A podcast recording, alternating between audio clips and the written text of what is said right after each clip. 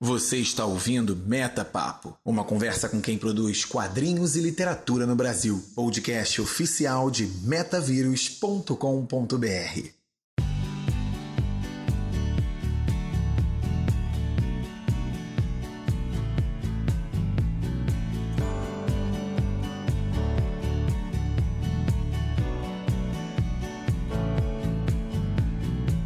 Estamos no ar. Sejam todos bem-vindos a, a esse podcast ainda sem nome, é uma transmissão. Eu estou chamando de podcast, mas está lá no YouTube também. Se você tiver acesso, você vai no canal. É, no meu canal vai estar o link aí, se você estiver no Metavírus. Se você já está no YouTube, você já está aqui. Então tem o link ao contrário aí para você esse, esse formato dessa série de, de, de conversas aqui, bate-papos, é para falar com, com pessoas que trabalham e estão envolvidas de alguma forma com quadrinhos e literatura. O foco é sempre conversar com as pessoas que produzem, mas existem muitas áreas aí, muitos, muitas visões diferentes que precisam ser vistas e conhecidas. A ideia mesmo é fazer um bate-papo informal eu esperava que pudesse produzir isso com mais qualidade, com mais resultado, mas como um amigo meu me disse há algum tempo, e eu tenho seguido isso um pouco na minha vida, na minha vida de produção, que é, é antes feito que perfeito, sabe? Então, é, eu prefiro estar tá fazendo esse bate-papo e depois, se, se for possível, se o universo assim me proporcionar essa possibilidade, teremos mais qualidade, a coisa vai andar mais, melhor, é, não mais melhor, né? vai andar mais e melhor e chegaremos numa qualidade maior. Eu sou o Vitor Coelho, talvez vocês me conheçam do blog Metavírus e dos textos que eu publico por lá. Se vocês não conhecem de lá, se estão chegando aqui pelo YouTube, por favor visitem metavírus.com.br. Ou talvez vocês me conheçam da participação do Por Trás da Máscara, um podcast semanal lá na terceiraterra.com, que sai toda sexta-feira e fala sobre notícias relevantes sobre quadrinhos toda semana. É, se você me conhece, você vai achar um pouco diferente a minha participação aqui nesse papo, um pouquinho mais sério, mais, mais compenetrado. E, mas eu não posso evitar de ser eu mesmo, então é, eu vou tentar levar a coisa mais sério possível aqui. É, e se você quiser saber um pouco mais sobre mim, você pode ir lá no Metavírus, o endereço já foi falado, está aqui embaixo, metavírus.com.br, ou mesmo em vitorcoelho.com.br. E hoje nós vamos falar sobre mercado editorial. E eu convidei, e ele aceitou de muito grado, já fica meu, meu muito obrigado, que eu vou falar várias vezes aqui hoje. É, o Arthur Vec, é editor da, da AVEC Editora. Ele é, ele é o principal responsável por tudo que acontece na editora. O principal e talvez único responsável por tudo isso que a editora VEC está fazendo. Você deve ter visto os lançamentos da editora VEC em quadrinhos esse ano. Eu estou falando aqui de Cão Negro, estou falando da Guardiã, estou falando de Ember, material que ele trouxe lá de fora para gente. Ele vai falar um pouquinho disso. Sempre muito elogiado pela qualidade do trabalho. Arthur tem aí a história dele é editorial, uma história de vida editorial mesmo. Ele vai falar um pouco para a gente também. É formado em direito também. É, ele tem bastante coisa para falar para a gente. Arthur, muito obrigado por estar aqui, muito obrigado por participar. Agradeço mesmo bastante. E fica à vontade aí, tá, tá liberado o seu microfone. Vou apertar um botãozinho aqui, ó. Isso aí, tá liberado o seu microfone. Você pode dar as suas primeiras palavras aí à vontade. Primeiro eu queria agradecer aqui o convite de estar participando do podcast, né? Estar podendo conversar um pouco sobre o mercado editorial, falar da editora e, e agradecer as palavras elogiosas sobre a qualidade do material da VEC. É, não sou, não sou eu que falo, não. É assim, muita gente, eu acho que é praticamente unanimidade a qualidade da produção editorial é, é unânime mesmo, cara. Tá, tá muito bacana. Eu recebo elogios, é, é, eu vou deixar claro já que a gente faz alguns trabalhos juntos, eu faço diagramação, capa, editoração, é, editoração gráfica, né? Diagramação, letrerização, essas coisas para alguns materiais da VEC, principalmente esses que saíram esse ano. Então, assim, eu sou um pouco suspeito para falar, mas, mas é o que as pessoas nos dizem, né? Você vê todos os comentários aí. Não é surpresa para você isso aí, né? Não, não é surpresa. E o que eu falo sempre, né? É o seguinte: custa a mesma coisa a gente diagramar feio ou diagramar bonito. Por que, que eu vou diagramar feio? Né? Por que, que eu vou fazer um negócio molambento se custa a mesma coisa fazer, fazer bacana, sabe? Em termos de diagramação. E a diagramação é o tipo custo que, que não muda para editora pequena para editora grande, sabe? Então, por que, que eu vou fazer feio? Não, claro. É, mas, mas também eu falo assim, da, da escolha de papel, escolha da gráfica, escolha da capa tratamento Sim. gráfico, acabamento, isso aí também é algo sempre muito elogiado, assim, todos esses materiais que foram lançados. O, o que acontece é o seguinte, a gente vai chegar na livraria e vamos estar do lado do Asterix, do Tintim, dos encadernados da Panini, dos livros da Nemo, dos livros da, das outras editoras. Se a gente faz um trabalho feio, porco, papel de má qualidade, tudo, por que, que o leitor vai levar os nossos quadrinhos e não do concorrente, sabe? Por que ele vai querer o nosso, sabe? Então, assim, é uma competição acirrada, né? Quando o leitor de quadrinhos chega na, numa estante lá do, da FENAC, da Saraiva, e quer levar alguma coisa que não é super-herói de Marvel e DC, ele vai ele vai ver o Asterix, o Tintin, os nossos quadrinhos, os quadrinhos da Nemo, da Zarabatana, de, da Companhia das Letras, e ele vai ter que querer escolher o nosso e não dos outros. Se eu chegar com material de má qualidade, e tô ralado, sabe? É, cara, fora que você trabalha também com muito material que tá vindo de fora, coisa que, que aficionados por quadrinhos conhecem, e mesmo dentro do nicho do quadrinho, muita gente não conhece o material que você está trazendo, né? Você precisa apresentar ele de uma forma, assim, de uma forma agradável pra caramba. Sim, e, e é aqui um detalhe, né? A gente quando começou a procurar uma linha de quadrinhos para a gente trazer aqui para o Brasil, né, a gente começou a olhar muito quadrinho europeu, né, porque é, é, é, tem quadrinhos de alta qualidade lá na Europa que não vem para o Brasil, sabe? Fugindo um pouco daquele tema de super-herói, sabe? E a vantagem do quadrinho europeu é que são normalmente álbuns de 48 páginas, então ficava dentro do orçamento da editora também poder lançá-los, né? A grande questão que nós temos aí uma leva de quadrinhos europeus dos anos 60, 70, como o próprio os próprios o Asterix, né, que tem uma grande leva nessa grande produção nessa época, o Spirou, o temos aí também os outros do Goscinny, que é o Snowgood, um Papá e outros quadrinhos europeus, que quando Torgal e algumas outras coisas que a gente vê dessa, desse período, e quando a gente vai ver hoje em dia, tá o traço já ficou desatualizado, né?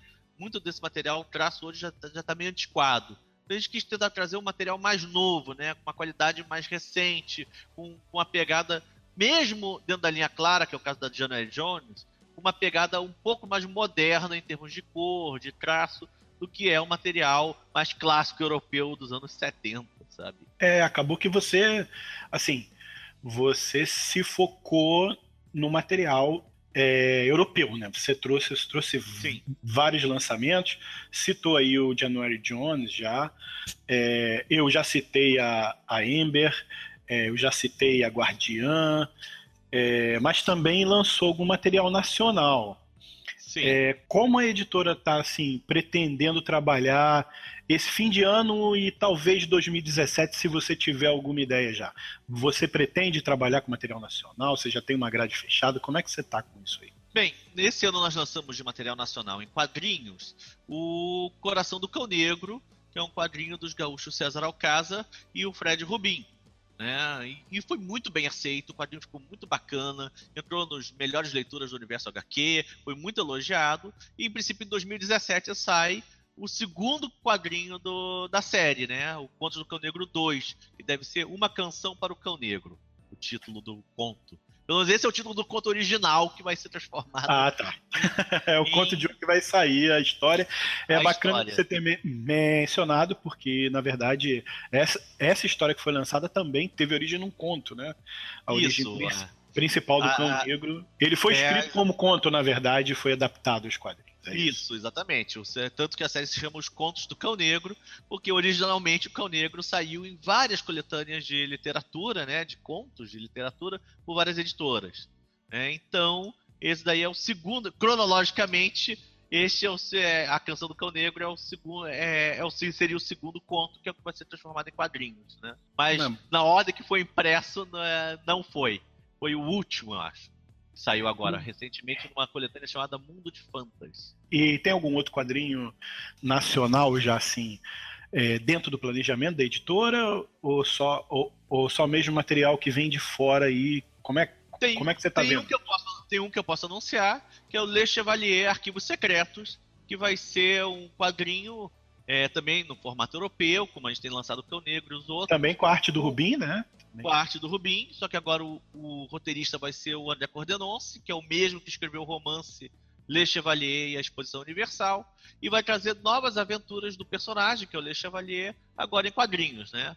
Vão ter duas histórias dentro do quadrinho de 64 páginas, uma chamada Le Chevalier e a Besta de Notre Dame, e a outra é Le Chevalier contra o Dínamo Rubro. Ah, bacana. Nomes sugestivos.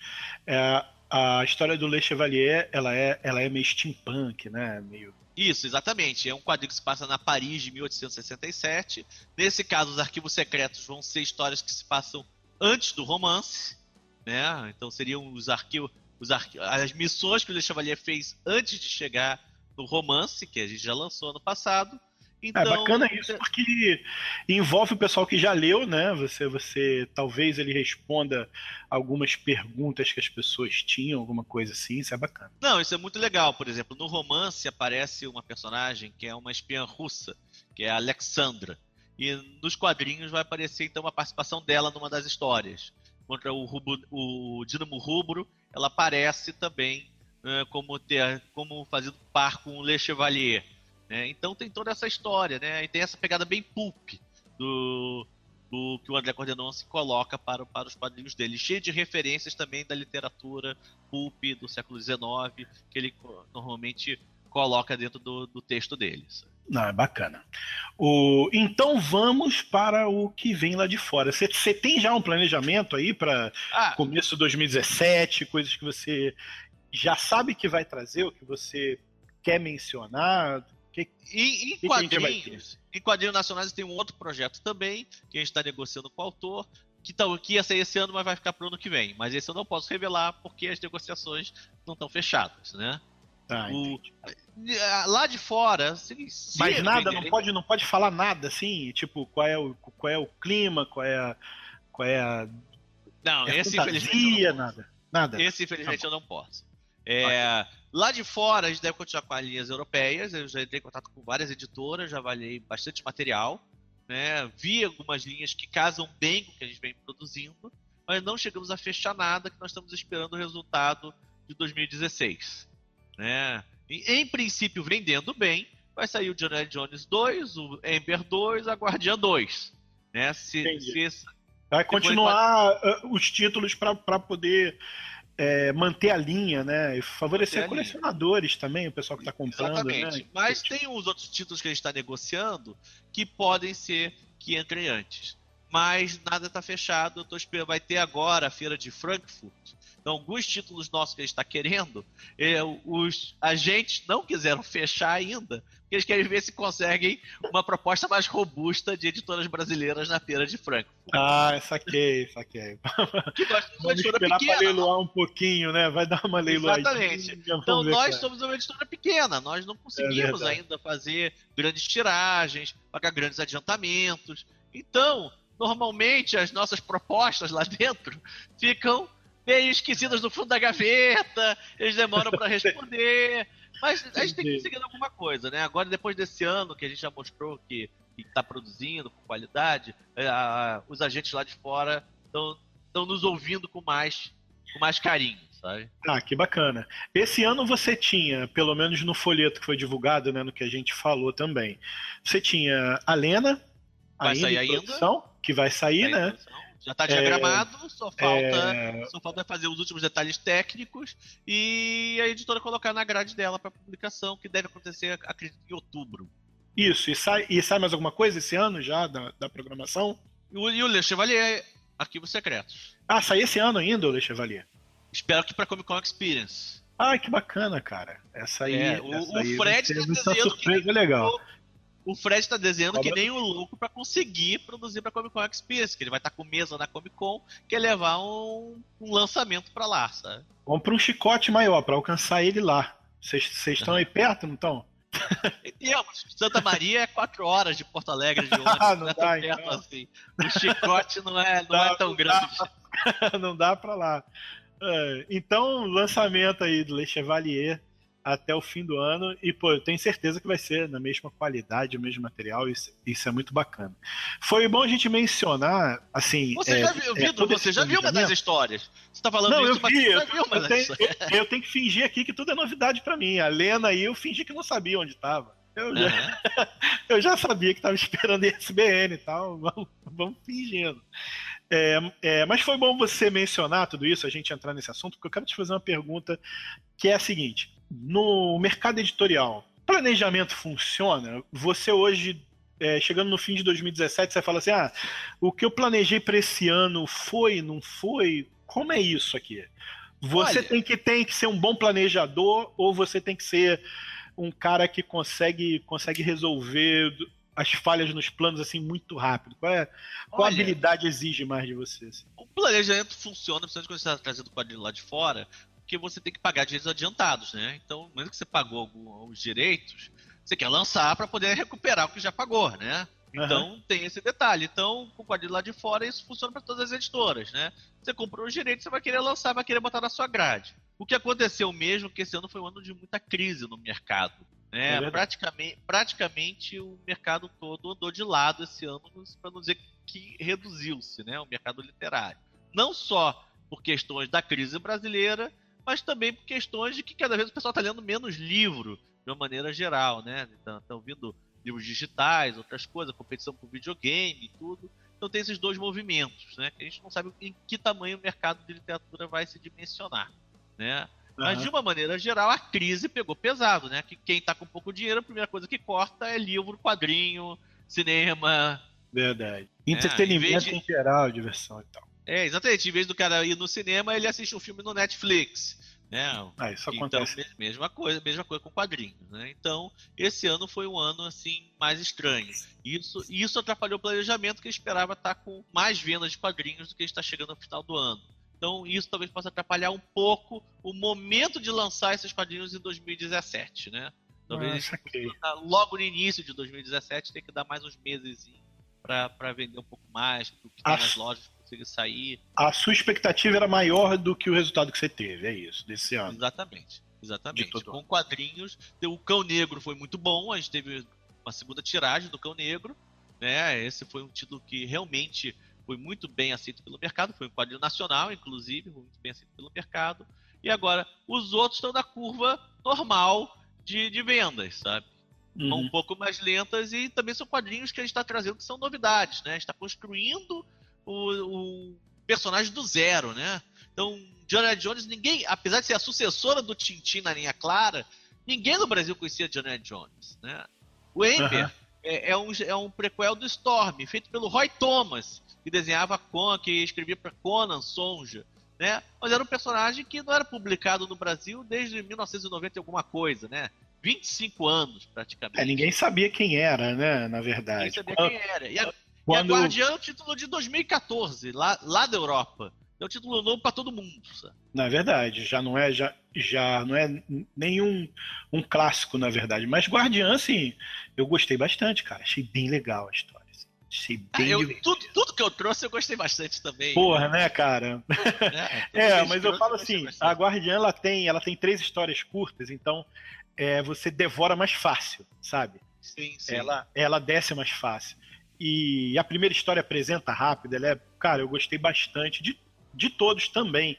Gostei do January Jones, fui surpreendido assim por uma qualidade que eu não esperava, eu imaginava, quando eu vi todos aqueles desenhos e o texto, eu falei, cara, vai ser aquele negócio todo escrito seguido rapidinho, igual o europeu faz, sabe? Cheio de texto. É cheio de texto, sim, mas a história ela tem um desenrolar bem legal. Ela tem, ah, tem. Tem essa traminha, traminha de. É, não é capa espada, né? É trama Eita, minha mente, minha mente jogando contra mim, é isso mesmo. Aventura, espionagem e tal, que é bem legal. Não, bem... E tem uma notícia muito legal que o, o, o ilustrador, o Eric Hebel, que hoje em dia responde tanto pela ilustração quanto pelo roteiro, gostou tanto do lançamento no Brasil que ele decidiu que a Jana Jones 10, acredito eu, vai ser passada no Brasil. Ah, que, que show, cara. Então ela agora tá na Ásia. Aí você né? já pula o 10, bota no 3. É. O, ela tá na Ásia agora, né? Porque tudo passa antes da Segunda Guerra Mundial, né? O período da Johnny Jones é do pré-guerra. Então ela agora tá passando pela Ásia e provavelmente depois disso ela vai vir, vai fazer aventuras na América do Sul. Então provavelmente o Rio de Janeiro da década de 40 vai estar tá na Johnny Jones 10 ou 11, alguma coisa assim. Ai, que maneiro, cara. Espero, espero viver para vê-la. Espero viver para vê-la. Você lançou alguns quadrinhos nacionais, mas você tem uma bagagem aí de muitos lançamentos de livro nacional, né? Sim.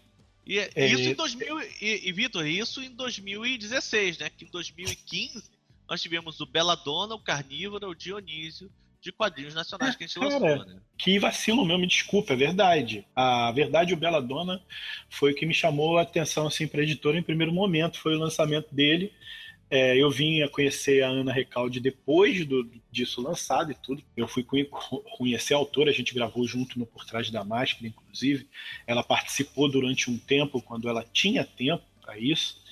E, e, a gente gravou, mas foi quando eu comecei a conhecer o trabalho da VEC nos quadrinhos, foi através do Belladonna, e tem todos esses lançamentos também do ano passado aí para corroborar, e só ajuda a eu formular essa pergunta. Aqui eu formulo essa pergunta para você, que é a seguinte: é, como você escolhe o material que você vai publicar? Você tá. procura.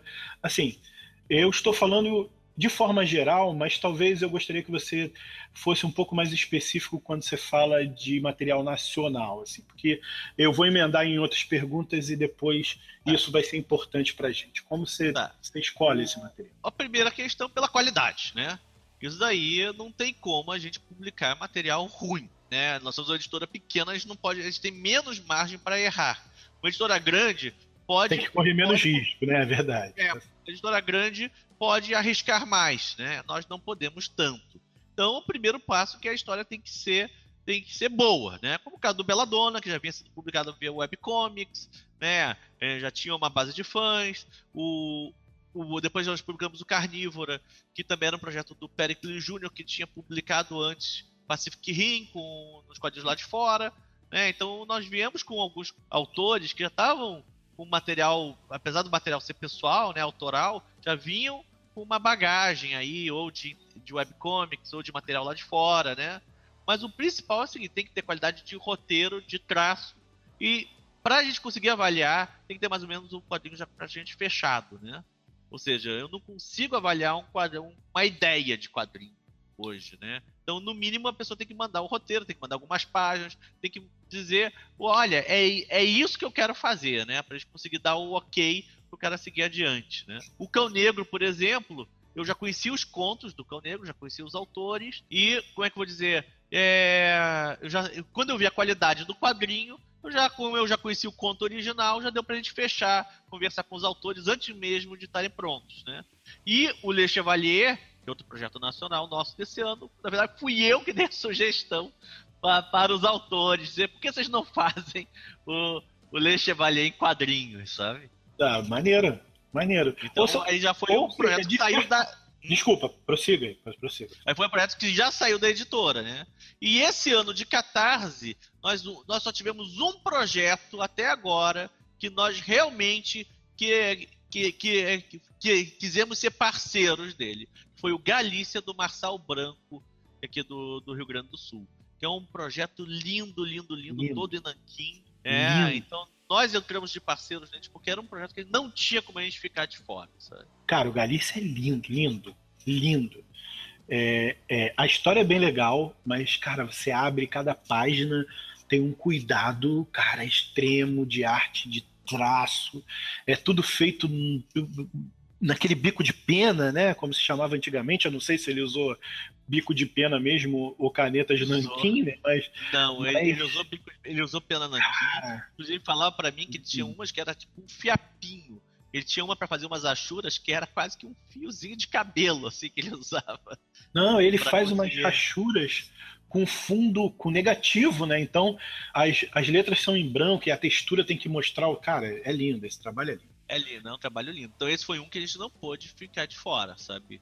Foi, foi uma rara exceção, porque o, o grande problema hoje do quadrinista brasileiro é ele conseguir mostrar um projeto com princípio, meio e fim das editoras, sabe? É muito difícil, sabia? Por eu, quê? eu, eu, eu falo até pelo outro lado, assim um pouco, desculpa aí te cortar, eu falo até pelo outro lado um pouco, eu até mencionei no começo, esse papo é um pouco sobre as pessoas que produzem quadrinho, literatura e tal, e eu conversei com algumas pessoas já, o podcast ainda não foi ao ar, eu vou ter algumas, algumas conversas pré-gravadas antes de lançar isso aí, mas é uma coisa que assim é difícil para o pessoal que produz conseguir agilizar essa logística com essa incerteza da publicação, entendeu? Então, com assim, olha, eu vou ter que, que bancar isso e resultar é, numa publicação independente de qualquer forma. Então, existe os dois lados dessa moeda, né? Dessa, dessa,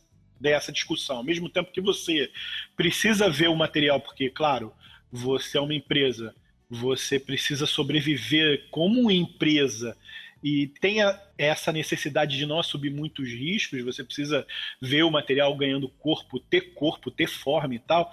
Do outro lado também as pessoas têm essa dificuldade de assim, ah, eu preciso ter uma certeza de onde isso vai dar, né? De que que, que, que eu vou fazer com esse negócio, a não ser que eu tenha certeza que eu vou publicar de forma independente, né? Então, é, exatamente. é, é, é uma balança que pelos... prejudica os dois lados, quase. É, é complicado pelos dois lados, né? O quadrinho é. também, imagina, o quadrinho dá um trabalho do cão para fazer, né? Então imagina o cara tem que produzir quase que o quadrinho inteiro para poder ver se alguma editora vai querer publicá-lo, sabe? Verdade, ver qual vai ser, né?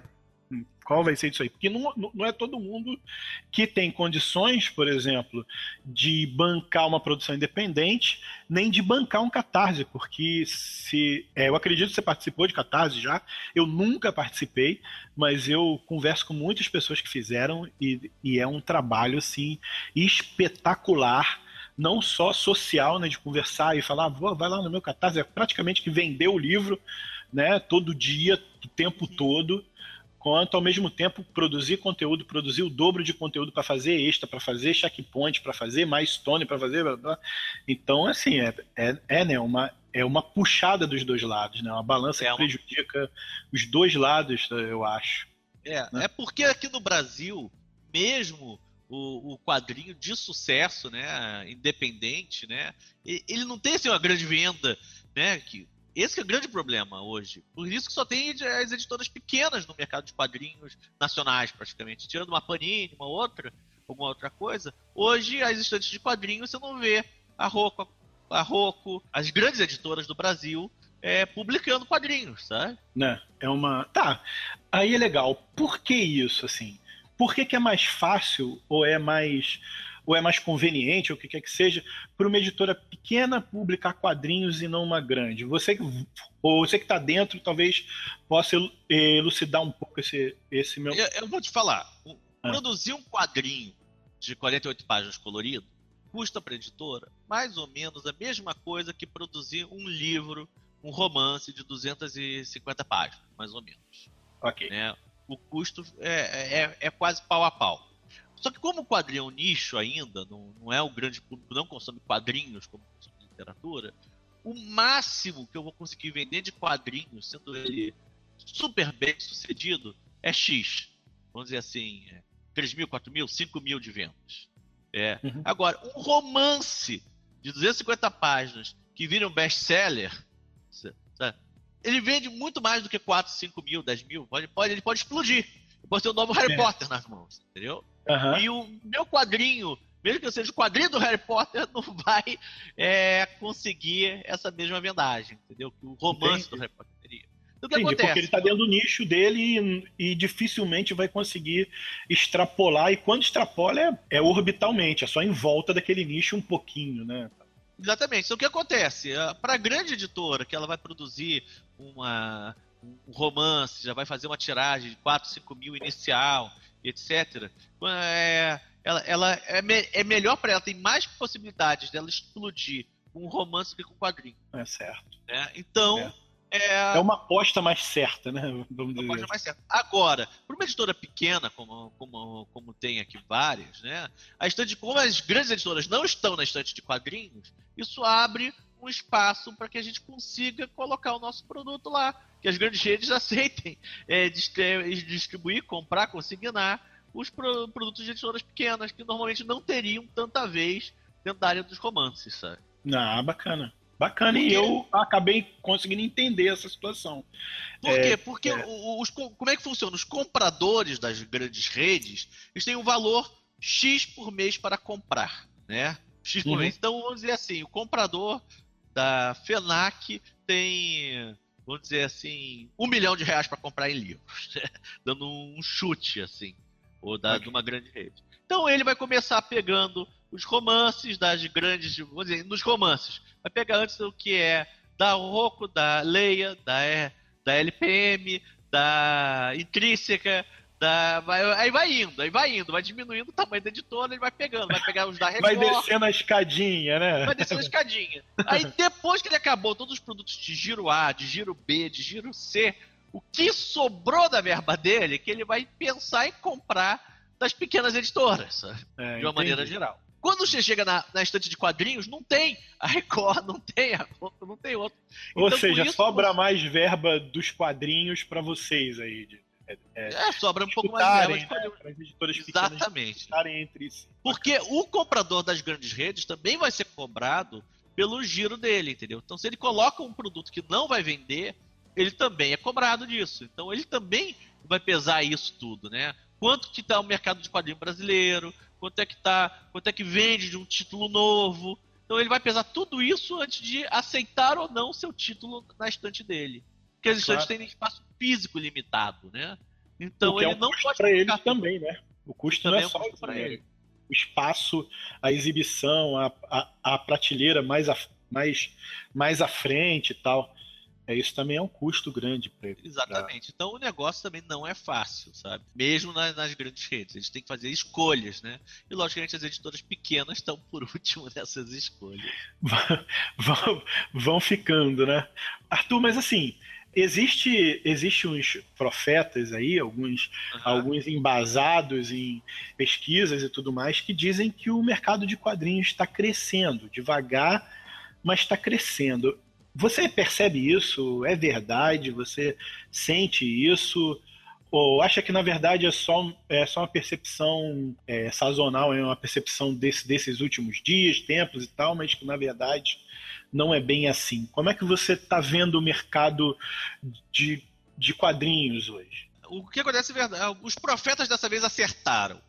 O mercado de quadrinhos ainda ele Corações representa, é, ele ainda representa 1 ou 2% das vendas das grandes da- das livra- da- do mercado livreiro como um todo. Ele ainda é muito pequeno. Mas nesse ano de crise, um dos poucos mercados que cresceram foi o de quadrinhos, dentro das grandes livrarias, dentro do, do mercado livreiro. Né? No consolidado de venda de livros, e vamos dizer assim, o mercado como um todo teve uma queda, mas o de quadrinhos especial teve um crescimentozinho. Mas esse crescimento foi ainda pequeno perto da queda do resto do mercado, né? Não, bacana. Eu Então, vou aproveitar. Cresce, mas cresce sim. Ele, ele tem 1 ou 2% do, da venda total do mercado e está agora em 2,2%. 2, cresceu enquanto todo mundo diminuiu, sabe? Então, Entendi. E como você está vendo, assim, a importância do mercado de quadrinhos para a editora VEG? Ah, cara, o mercado de quadrinhos, cara, é legal que a gente está conseguindo ter um bom posicionamento com ele, né? Com os quadrinhos europeus, com qualidade. Ele tem repercutido muito bem para nós nesse ponto, né? Eu vejo grande possibilidade de a gente crescer nesse mercado, trazer realmente títulos muito legais lá de fora para o mercado brasileiro, né? Que são coisas sensacionais que tem lá fora, personagens, histórias que realmente a gente não consegue ver aqui no mercado brasileiro. O brasileiro, de uma maneira geral, está se abrindo um pouco mais, tanto para o quadrinho nacional quanto para os quadrinhos fora da Marvel, da DC. Né? Hoje, mesmo nos Estados Unidos. Cara, vê... desculpa te cortar assim, mas eu acho que a Marvel e DC estão empurrando as pessoas para fora delas, né, cara? Uhum. É, tá uma perda de qualidade, assim, de, de você tá vai ver segurar, né? Você acaba fugindo para outras. E isso você é bom para você hoje, no final. Hoje o grande celeiro de novos quadrinhos é, na, nos Estados Unidos é a Image Comics. É, é quem tá realmente coisas diferentes. Produção autoral, né? Eles, eles, autoral. eles trabalham nos Estados Unidos com esse formato que as editoras trabalham aqui no Brasil, né? Eu lembro que eu fui fazer um, uma aplicação, né, para a Image Comics, e era o seguinte, ó, você tem que apresentar pelo menos uma boa quantidade de, de, de páginas prontas, o, o roteiro todo pronto, a ideia geral e manda pra gente. É, é, é basicamente assim que eles trabalhavam já faz um bom tempo, que é então, que é um pouco sua fórmula hoje, né? Isso. E, e hoje o quadrinho da Image Comics, né? E como os europeus também estão oxigenando, cara. Lá fora tem muita coisa bacana, muita coisa que você foge do Marvel DC do mangá, que de qualidade, sabe? E aqui no Brasil também, né? Nós temos cada vez mais, bem ou mal, conforme a gente vai dando um passozinho de consolidar convenções de quadrinhos, de aumentar um pouco a estante de vendas, de deixar de ser um nicho nerd crescer um pouco mais, isso vai dando possibilidade para o artista brasileiro também conseguir sobreviver um pouquinho melhor de quadrinhos, sabe? Então, a gente tem que conseguir fazer esse ciclo virtuoso andar. Ou seja, eles conseguir ter mais pessoas que gostam de quadrinhos, aí eles vão comprar mais quadrinhos, com isso a gente vai vender mais, e com isso a gente vai conseguir também sustentar melhor uma indústria de quadrinhos nacional, sabe? Verdade, hoje, e produzir coisa nova também, né? Hoje, por exemplo, a, a Gráfica, MS, a Gráfica MSP, do, é editada pelo Sidney Guzman, hoje é um grande é, vamos dizer assim, é, o, é, o, é, um case de maior sucesso de quadrinho nacional e que está trazendo, assim, trouxe um monte de quadrinistas indies com uma produção que eles nunca teriam, uma verdade que eles nunca teriam, seus próprios quadrinhos. Isso está ajudando a difundir que o quadrinho brasileiro é bom, que existe vida fora do, da turma da Mônica criança, né, de linha. É, está sendo muito, muito legal. É um case de sucesso que está expandindo o mercado brasileiro de quadrinhos. Não. Eu fiz essa pergunta também para o Rafael da Draco também, em certo momento, e ao mesmo tempo que existem os profetas que trazem boas notícias, existem os profetas que tentam trazer mais notícias. Né? Uma delas é que assim é que o mercado de quadrinhos ele está funcionando como, como uma bolha, né, editorial, porque o mercado de quadrinhos independente vende para ele mesmo. Na verdade, existe existem alguns estudos, né, algumas pessoas que dizem que o que o produtor independente de quadrinhos ele vende para outros produtores independentes de quadrinhos. É, é basicamente isso. Né? Muito pouco se alcança do público em geral e que essa percepção do crescimento do mercado de quadrinhos vai gerar uma bolha que ela vai estourar em algum momento, porque ao mesmo tempo que o, que o mercado de quadrinhos cresce um pouco, você começa a ver, e isso é claro para quem está dentro do trabalhando no mercado, você começa a ver muitos produtores independentes surgindo, muita gente nova surgindo. Eu não sei quanto quanto a editoras, você vai ter essa percepção maior, melhor que eu, mas editoras novas, pequenas, independentes, borbulhando aqui e ali, você vê isso com um olhar esperançoso? Você acha assim, tipo, isso é o processo natural que vai fazer mesmo o quadrinho crescer? Ou isso parece mesmo uma bolha que talvez você vai ter que lutar com ela daqui a uns aos, aos poucos anos. Como é, como é que você está vendo isso aí? Cara, eu não acredito que tenha uma bolha no mercado de quadrinhos, né? Existe sim, entre aspas, uma desnerdificação dos quadrinhos, né? Hoje, ler quadrinhos não é uma coisa mais tão nerd quanto era 20 anos atrás, né? Os próprios filmes da Marvel da DC ajudaram, as séries do, da, da Marvel no Netflix. Então você hoje, você consegue ter uma produção de derivados de quadrinhos que não são só para os fãs de quadrinhos. Né? E o que, que isso faz? Isso faz o caminho inverso. Essas pessoas que não eram fãs de quadrinhos, entre aspas, colecionadores, é, começam a, a comprar quadrinhos. Não necessariamente só o Marvel e DC. Né?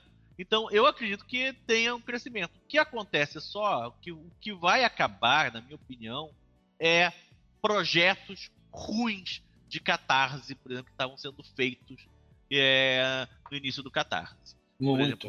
Exemplo, no início, principalmente para a primeira Comic Con Experience e outra, muito quadrinista que rodou o projeto no Catarse, muita gente apoiando, aí o mercado rodando, e depois a, a, o produto final desses não tinha qualidade que o mercado queria. Né? Então você já vê esse ano, que é um ano de crise, muitos projetos do Catarse, poucos projetos do Catarse virando mesmo, sendo financiados, menos projetos do Catarse entrando, né? O pessoal mais criterioso onde põe o seu dinheiro na hora de financiar projetos, né? É, eu mesmo, só tive o Galícia de projeto que eu pude dar ok, sabe?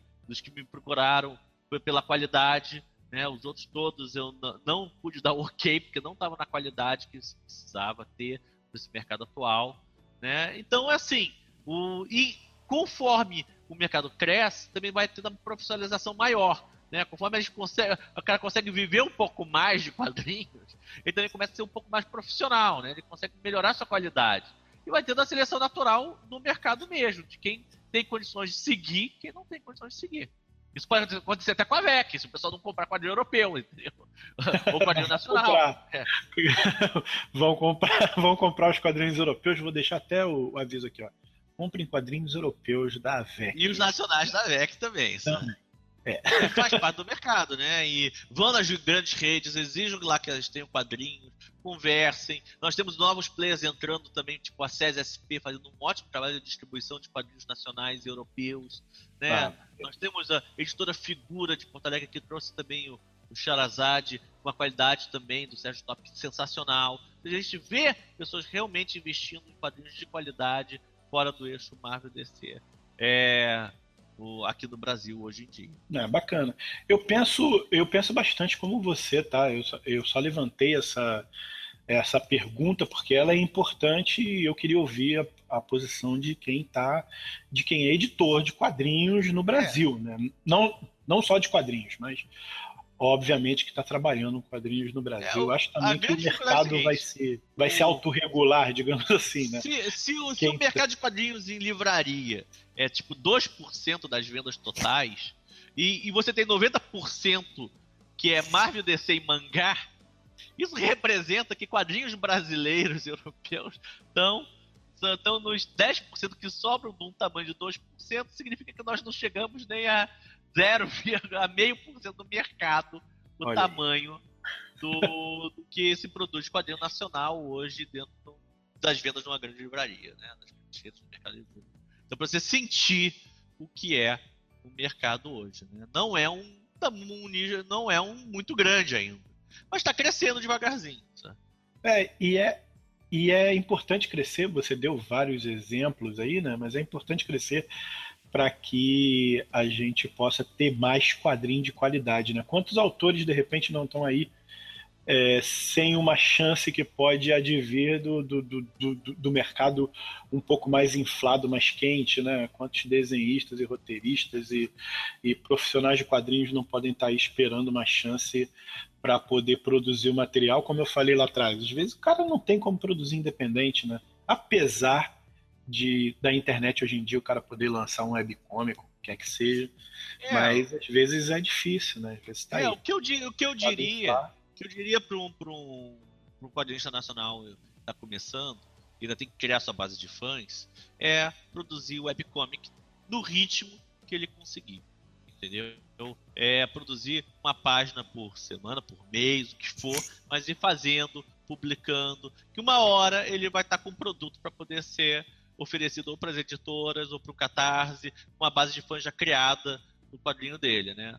Nós, dentro da editora, nós temos um caso desse tipo que é o Alice in Badland, que é um quadrinho preto e branco, um ananquim, mas é um tipo quase um nanquim aguado que ele utiliza, né? O, muito bonito, que ele faz todos os tons de cinza, né? com esse nanquim aguado. E, e a produção dele, como ele não consegue viver, o Tami não consegue viver só de quadrinhos, a produção dele é quase que um título por semestre. um quadrinho de 22 páginas por semestre. Então ele está produzindo. Quando está pronto, a gente lança no Social Comics. Está fazendo, né, cara? Tá, tá indo, fazendo. Tá indo, tá fazendo. Acabou de sair o número 3 agora no, no Social Comics. Daqui a pouco, daqui a uns dias entra em e-book. Né? Então, o que acontece? Com isso, é, uma hora ele vai ter o arco dele fechado, e a gente vai poder publicar o quadrinho dele no, no mercado, né? Entendi, entendi. O... Nossa previsão é FIC de 2017. É, a previsão é, a previsão é FIC de olho aí que vai sair. É, é, FIC, é o FIC de 2017, né? Seria para sair o Alice in Badland, o, o TP, vamos dizer assim, dos, dos quadrinhos que está publicando. O encadernado, basicamente. Encadernado, né? Exatamente. Agora... Mas essa é uma, é uma forma que a gente conseguiu do cara que não consegue ter essa produção e ir fazendo, mostrando, tendo comentários, apresentando trabalho e a gente sentindo se, se pode ou não publicar depois o encadernado, vamos dizer assim. É, bacana. A gente está indo já para o fim, Arthur, mas eu tenho ainda umas duas questões que eu gostaria de colocar para você. É, você hoje está no Social Comics, você também vende seu material em e-book. É, não está com todos os títulos lá no Social Comics, é, é verdade, mas é o que, que isso representa hoje para você? E-book, ele ele chegou como uma, como uma grande novidade, prof, falando de profetas de novo. Profetas do desespero falaram que os livros iam acabar. E, e, e, mas na verdade o crescimento do e-book não está tão grande, né, cara? Parece assim. É, ele subiu, depois segurou, depois foi vender de novo, depois não vendeu. É, como está isso de verdade e o que, que isso representa para você assim? é uma boa fatia para ver que ainda é um negócio muito, muito embrionário? Como é que isso tá aí? Olha, o e-book, tanto o e-book quanto o Social Comics, para nós hoje em dia é, é, é, é, quase traço em termos de, de vendagem, né? Não, não, uhum. é, não, é, não é algo relevante para a contabilidade da editora, vamos dizer assim. O, mas serve de divulgação, né? Tá lá. Se alguém não consegue achar no Acre o, o nosso quadrinho, ele pode conseguir via, é, via e-book rapidamente. Mas hoje uhum. em dia a Amazon também entrega no Acre, então ele também pode comprar a versão impressa e receber lá. Né? As grandes, todas as grandes redes fazem, tem, tem venda online hoje em dia, né? Então não, é hoje não é problema o cara tá longe para receber, ele consegue, né? O e-book tem essa na verdade, velocidade, o cara comprou e, e recebe na hora, né? Para poder ler. Mas hoje em dia é um traço, é mais de divulgação do que qualquer outra coisa. E logicamente, mesmo um pouco, é um pingadinho todo mês que assim, a gente tem que produzir um livro físico, né? A gente tem que cuidar de tiragem, de imprimir, de tudo, né? Então, ajuda um pouquinho, mas não é nada relevante ainda dentro da, perto do, da venda dos livros impressos. Sabe? Sinto dizer para quem pretende fazer book. Cara, eu, eu falei um tempo aqui, mas acho que o meu microfone tá ou mudo ou pendurado aqui. É, uhum. Acabou que eu não vi nem aparecer aqui a minha. A minha. Quando você mencionou que é uma, que é uma fatiazinha pequena, eu perguntei se você, assim, você acha que o e-book vai chegar a ser tão importante quanto o material impresso? Assim, claro que vai, né? É assim, é uma, é uma perspectiva é ilusória a gente pensar que o e-book nunca vai chegar a ser como um livro impresso. Ele vai chegar. Mobile tá aí, tá mudando tudo, tá mudando a forma de pensar. Meu filho, por exemplo, a primeira tela dele é o celular, né, cara? É, é uma é uma outra geração que vem aí. Depois dele vai vir uma outra ainda mais integrada com o digital do, do que nunca e os consumidores ainda, ainda somos nós, né? Então, ainda são pessoas que estão acostumadas com, com o cheirinho do papel, com papel e tal. Hum. Mas você acha que isso acontece em pouco tempo? Você está vendo esse crescimento? Você, você acha que você acha que não? Você acha que ainda, ainda demora um pouco? Como você, como profeta, seja você o profeta. Como ah. vai ser essa re revolução do e-book? Se é que ela vai acontecer nos próximos cinco anos? Tá, vamos lá. Tem, tem duas questões aí. Não foi tudo isso que eu falei quando estava é. mudo lá, né? Eu perguntei Sim. só se você achava que o e-book ia vender mais. Mas... As, pessoas, as, pessoas, as pessoas aí, né, hoje, estão tendo cada vez nos seus apartamentos, os apartamentos estão menores, né? Então, cada vez mais você não tem espaço, você não tem espaço distante para guardar quadrinhos, por exemplo, né? Então, hoje em dia, o que a maioria das pessoas já fazem é que leem os quadrinhos de linha lá de fora, de algumas, muitas vezes o torrent, né? De uma maneira não muito é, legal. É né? verdade. Né? E depois só compram aquilo que realmente querem ter na coleção, né? Tanto que o mercado mesmo está passando por esse para está cada vez ficando mais de capa dura, ficando com mais produtos que são para estante, por assim dizer. E, aqui, e até revistas mix estão diminuindo. Né? Você vê uma mudança. quase, né? Tá virando um produto de. de, de, de é, tem um nome para isso, né? Um produto de mais qualidade para você ter, expor e tal. Isso, né? exatamente. Então quem, quem, quem, quem vai ler acaba lendo mesmo, acaba pegando os torrents, lê todo o quadrinho lá de fora, pega as traduções, os sites de scan, lê e depois vai comprar aquilo que realmente quer ter na estante, bonitinho, arrumado para exibir. Né? É, essa é a primeira questão. Então essa parte do fetiche do livro na estante, isso não vai desaparecer.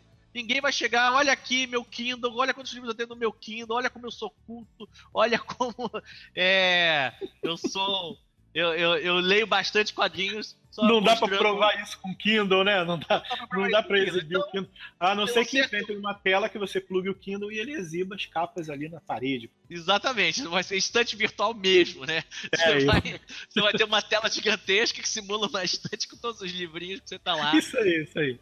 É, mas e a segunda coisa é o seguinte: cada, é, os apartamentos estão cada vez diminuindo de tamanho. Então, você não vai poder ter tanto é, livros expostos, né? Vai ter que selecionar cada vez mais, né? Esse é o primeiro projeto. Mas você vai ter sempre esse fetichismo do livro, né? Segunda coisa, quando você lê um livro, você usa mais de um sentido. Você tem a visão, você tem a audição da virada de página, tem o tato, tem o olfato do livro, você não tem o paladar porque você não lambe o livro, né?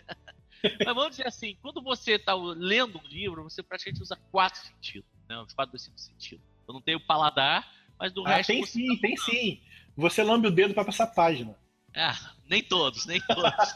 é, mas, de uma maneira geral, quando no e-book você só tem a visão.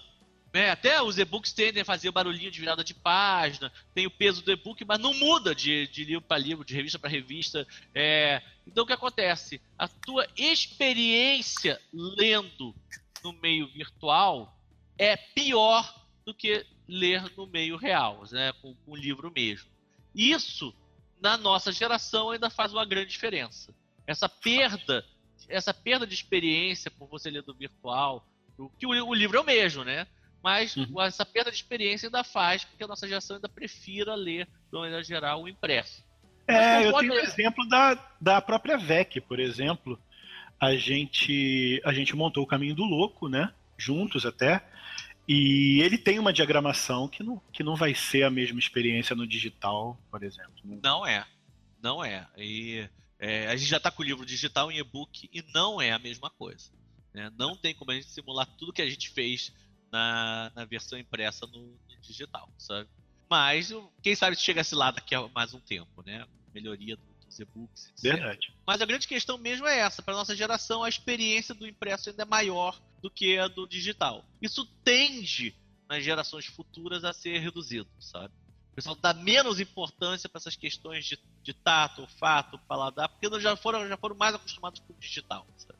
Então, a tendência é que cresça, né? E, a tendência, e caindo o preço dos celulares, caindo o preço dos, do, dos dispositivos também ajuda. A tendência ao longo do tempo é que fique mais barato. Eu hoje, assim, eu, eu, vou dar minha experiência pessoal. Eu sou um cara de 40 anos, né? Mas é, eu já tive uma estante gigantesca. Né? Eu moro em casa, não tem nem, nem questão de espaço nem nada, mas eu hoje leio no Kindle, basicamente. Eu tenho pouco poucos livros que eu gosto de ter e, e, e, manusear e tal, e talvez eu esteja perdendo algumas experiências, por exemplo, como a que a gente citou do Caminho do Louco, talvez tenha alguns livros que eu tenha perdido alguma experiência sensorial legal. Mas eu, hoje eu leio exclusivamente no Kindle e não tenho esse purismo assim pessoal, mas conheço muita gente que tem ainda, que é eu gosto de sentir o papel, eu gosto de sentir na mão e tal. Muita gente é assim. Eu não sou e nem sei porquê, acho que eu sou para frentex, cara. Acho que eu não, sou da geração e... que ainda vem. sou jovem. É, e o quadrinho, e o quadrinho tem a questão que a experiência de ele ver um quadrinho impresso no papel, até dependendo do papel, muda a tua não, experiência. Não, o quadrinho, o quadrinho, assim, é muito diferente. Quadrinho, é, por exemplo, eu acho que você conhece o Comixology, né? Uma... Conheço. Então, eles têm uma, uma forma de ler quadrinho no mobile que é perfeita, theatrical mode que eles chamam, né? Modo teatral, modo é, leitura guiada. Ele vai mostrando quadro a quadro, e esse quadro tem um pequeno zoom, ou, ou afasta o zoom, e aí ele te mostra uma, um balão, depois você clica o próximo, ele navega para o outro balão, então ele tem uma navegação que é própria por mobile mas algumas pessoas até discutem se é que isso é quadrinho ainda, entendeu? Então Sim. existe um monte de discussões. O quadrinho é muito difícil ler digital, muito difícil. Eu uso eu uso o Comixology bastante porque os quadrinhos lá de fora acabam sendo mais barato, não tem frete, tá lá, você lê na hora, mas e eu já falei sobre isso, falei que eu lia quadrinho no tablet, adorava e tal, mas eu tô voltando na minha opinião. Assim quanto a quadrinhos, porque é muito diferente a leitura. Muito. É dif... o, o, livro eu me acostumei, o quadrinho não consegui. Não consegui Sim. pegar. O, o, livro, nós temos todo o nosso catálogo de livros, está tá em e-book, mas ainda é uma, é uma parcela pequena, né? Mas, Entendi. logicamente, se você se você está fora do Brasil, a única vez que você conseguir nossos livros é praticamente ou pedindo para alguém te enviar ou comprando em e-book, né? É verdade. Então, é verdade. então também funciona isso. É importante ter, é importante você ter o teu produto em todas as plataformas e quem vai escolher é o cliente, é o leitor, sabe? Como ele quer ler, sabe? E eu acho que, que é o formato digital ainda vai evoluir bastante, né? Somente para aquilo tudo que você quer ler, mas você não quer colecionar. Você quer ler, você quer conhecer, você quer ver, mas você não tem a necessidade de colecionar, sabe? Você não quer ter necessariamente aquilo na sua estante, você não, não precisa estar exibindo que você é aquele produto para todo mundo, sabe? Para dizer, olha como eu sou culto, porque eu li aquilo, olha, entendeu? Então isso tende a crescer muito, né? É verdade, é verdade. Então, Arthur, a gente está chegando aqui bem, bem no final mesmo.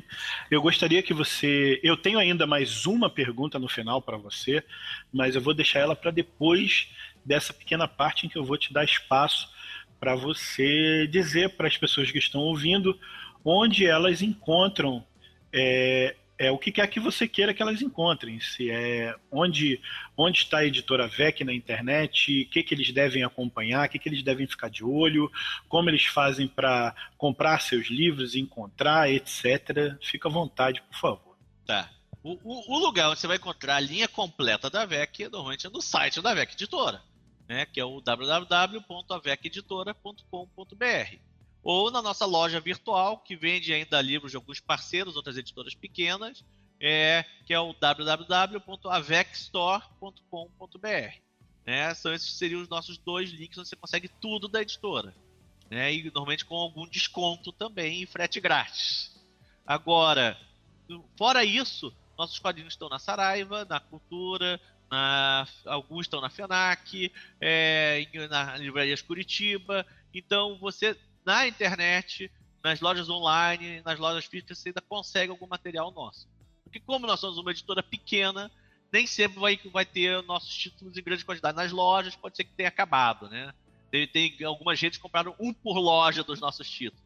Ou seja, vendeu aquele um, acabou o que tinha no, é, daquele título na, na, loja, sabe? E nem sempre eles repõem na, na velocidade que a gente gostaria, sabe? Verdade. Então... É, e ele falou de quadrinhos, desculpa te cortar, é, uhum. é, mas também você encontra livros da AVEC também na, nas livrarias, editoras e tudo isso. Né? A gente falou muito de quadrinhos, mas a AVEC tem um, um catálogo que, que abrange quadrinhos e livros, assim, livros interativos, como Diário do Pet, etc. É, exatamente. Nós temos uma linha hoje que já tem de romances, nós temos o Rio Zona de Guerra, que é um cyberpunk passado no Rio de Janeiro futurista. Temos o Le Chevalier, a Exposição Universal, que é um romance de aventura é, pulp no, no, numa Paris steampunk de 1867. Temos um livro, uma coleção sobrenatural Vampiros, são contos de autores brasileiros com vampiros, contos de terror mesmo, onde o vampiro é mau. Temos uma, uma série de romance sobrenatural chamado Doce Vampira, também, mas na linha um pouco mais crepúsculo, né? Assim, que foram todos lançados em 2015. Esse ano nós lançamos o livro de contos de terror 13 do autor Duda Falcão. Lançamos também o Caminho do Louco, que é um thriller de conspiração, meio Código da Vinci com tarô, que mistura Código da Vinci e tarô, vamos dizer assim. E temos um romance também, o Filhos da Lua, o Legado, que é que é um romance com lobisomens e etc. Muito bacana que a gente acabou de lançar. E temos nossa linha também de livros de atividades, que é o tem o Decore esse diário e o Diário do Pet também, que são inclusive nossos best-sellers. Bacana. Arthur, eu gostaria então de terminar esse esse papo com uma pergunta que se desdobra quase em três, mas na verdade você vai entender que é uma só. Esse podcast, né, essa conversa, ela é muito focada em um pessoal que produz material de quadrinho e literatura. E aí eu gostaria de te fazer essa pergunta focada bem no pessoal que conversa com a gente aqui. Tá. É o seguinte, como editor, principalmente como editor da AVEC, você você está aberto a receber material para analisar e tudo mais? Como as pessoas devem fazer isso, tá? tá. E a partir daí, o seguinte: como editor, não só da VEC, mas como editor de quadrinhos e livros no Brasil, que dica que você deixa para quem quer ser publicado no Brasil? Quais são os caminhos certos, assim? Quais são os erros e acertos que ele pode fazer entrando em contato com os editores e tal? Por favor, se você puder, fale um pouco da VEC, se você está aberto, como eles encaminham, e depois fala um pouco de, de como se deve proceder para tentar chegar a ser publicado no Brasil? Tá. Primeira coisa, o AVEC está aberta a receber originais. Nós, nós temos um grande problema, que se todos os nossos títulos fizerem sucesso, que é o que eu quero muito, eu tenho a continuação deles para 2017 e 2018. E isso vai praticamente é, fechar todo o capital que a gente tem para investimento da editora. Né? Então, praticamente a gente só vai ter possibilidade de novos títulos, ou se o autor acabar financiando, porque porque ou se algum dos nossos títulos for tão ruim, mas tão ruim que a gente não queira se reeditar ou fazer uma segunda ou, ou lançar o número 2, Ah, nem pense nisso aí. é, então, nem pensa nisso. Então, assim, nós estamos abertos, mas a nossa fila está andando muito devagar, né? Então, logicamente, se quer furar fila, a lógica é se, se o autor financiar, a produção ajuda a furar fila. Se o autor chegar já com uma base de fãs, já ajuda a furar a fila. Se o, então são coisas do mercado, né? Quanto mais o autor reduzir o nosso risco como editora, mais chance ele tem de ser publicado. Quanto mais for o risco do projeto para a editora, menos chance tem de ser publicado, porque nós já temos os nossos projetos que a gente está tocando. Então, essa é a principal questão. A gente está aberto, mas eu tô com a minha fila aqui gigantesca e tenho provavelmente o Le Chevalier 2, o, o Alma Vampira. Ah, e, vai o... dar, e vai dar tudo certo, porque tem ido bem, assim, né? É, o, então, o Laço do Então, o, o próprio. O, desculpa, Arthur. O próprio, o próprio livro da Julund está na segunda. No segundo volume já, por exemplo, né? Não, o, o Alma Vampira e Doce Vampira. Ah, o Vampira impresso, o, o Alma Vampira só tem e-book ainda. O, mas, por exemplo, nós pretendemos lançar o Laço do Enforcado, que é o, que é o livro 2 do Caminho do Louco, o Filhos da Lua, o Legado Maldito, que é o livro do, que é o livro 2 do Filhos da Lua, né? Nós temos o Le Chevalier 2, é, também de romance. Nós temos aí o Cão Negro 2, nós temos o Le Chevalier Arquivos Secretos 2 também, de quadrinhos. Então, nós temos o Johnny Jones 2, o Ember 2, o da Guardiã 2, só para dar um exemplo. Então, praticamente, se todos os nossos projetos vão bem, né, vendem como a gente gostaria que vendesse, nós estamos praticamente com o nosso ano de 2017, 2018 já fechados. Ah, bacana. E você tocou num ponto assim que é que é importante para os autores entenderem também, que é o seguinte: a editora ela tem seus riscos, seus custos, seu planejamento e quando você ajuda a editora a dirimir esses, esses riscos, né, mitigar um pouco o risco, se você assume parte do risco, por exemplo, se você assume, assume a impressão do material ou conversa com o editor uma forma de você dividir esses riscos, esses custos, isso ajuda você a sair dessa estagnação, né? ajuda a sair, ajuda de repente você a chegar a ser publicado, porque muita coisa também o editor vai dar uma olhada e falar, pô, isso é bacana, mas cara, eu tenho, como o Arthur falou aí, eu tenho, eu tenho seis livros para sair ano que vem. E tudo com uma venda praticamente garantida. É, é, continuação de material que já vendeu bem, entendeu? Como é que ele vai ele vai tirar um desses livros e botar o seu? Na verdade, ele precisa somar o seu nessa lista aí. Mas para somar, ele já tem uma verba fechada do ano. E aí, como, como isso funciona, entendeu? E isso é legal ser falado porque talvez os atores nem conheçam que exista essa, essa possibilidade né, de você caminhar junto, junto com o editor um joint venture, dividir risco, dividir custo, sei. O, o outra questão é o seguinte, para você ser publicado, tem que fazer. É, ninguém publica uma ideia, a gente publica livro. É. Né? Então, assim, não adianta chegar, eu tenho uma ideia maravilhosa de um romance. Não existe. Você tem que escrever o romance, reescrever o romance, trabalhar esse romance, mandar para leitores beta, é, ter avaliação deles, retornar, reescrever até ter um produto apresentável a nível nacional e internacional de, de texto, sabe?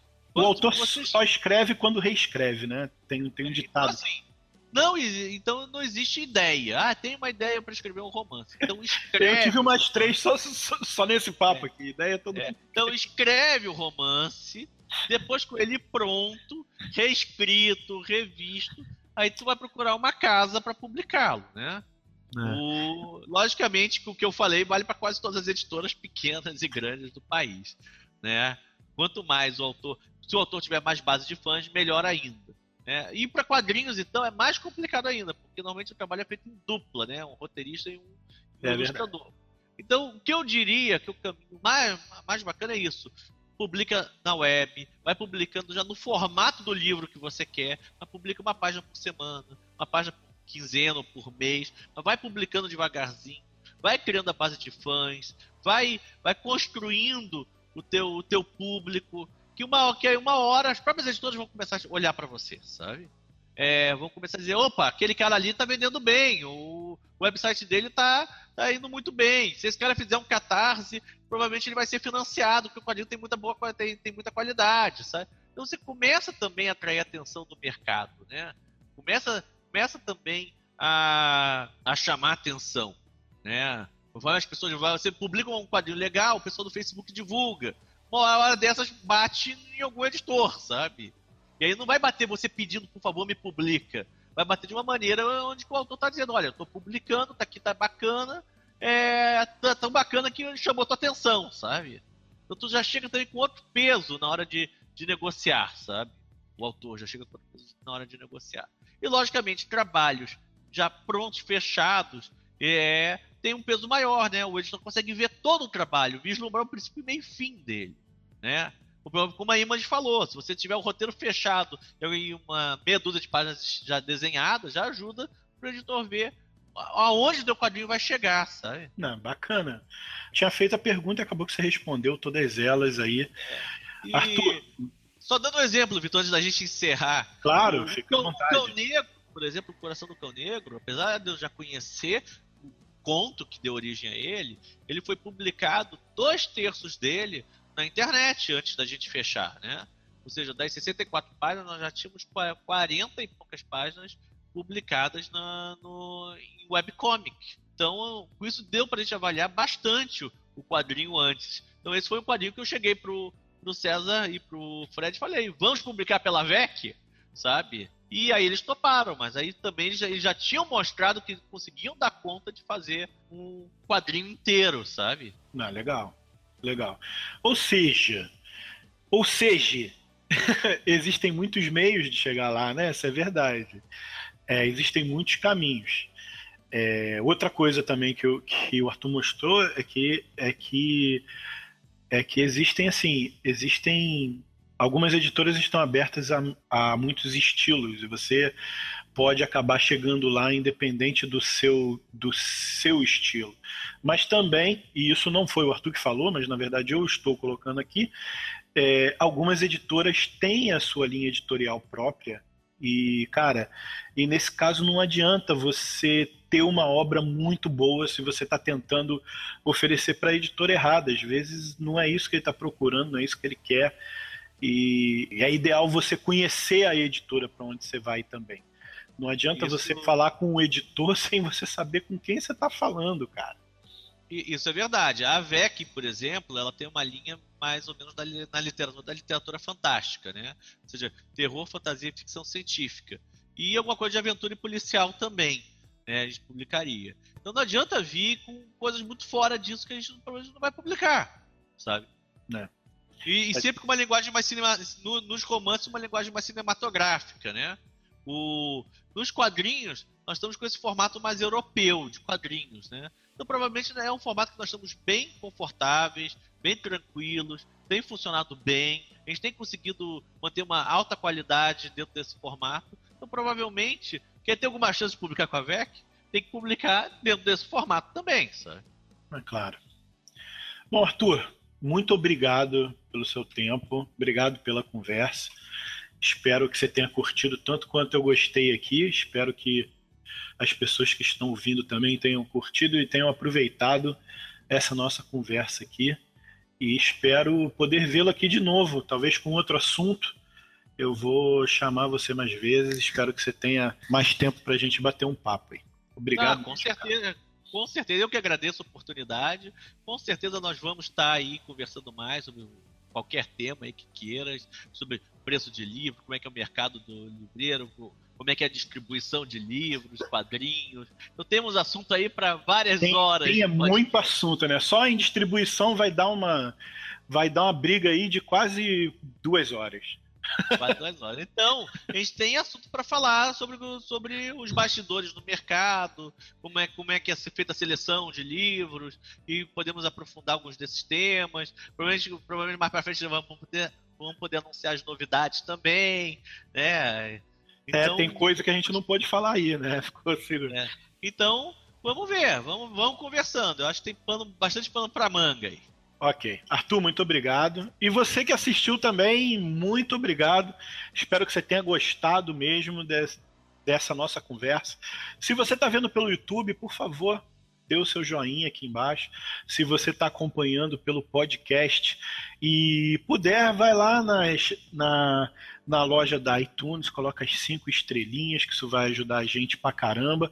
Ou no seu próprio programa, alguns estão ligados imediatamente com o nosso servidor.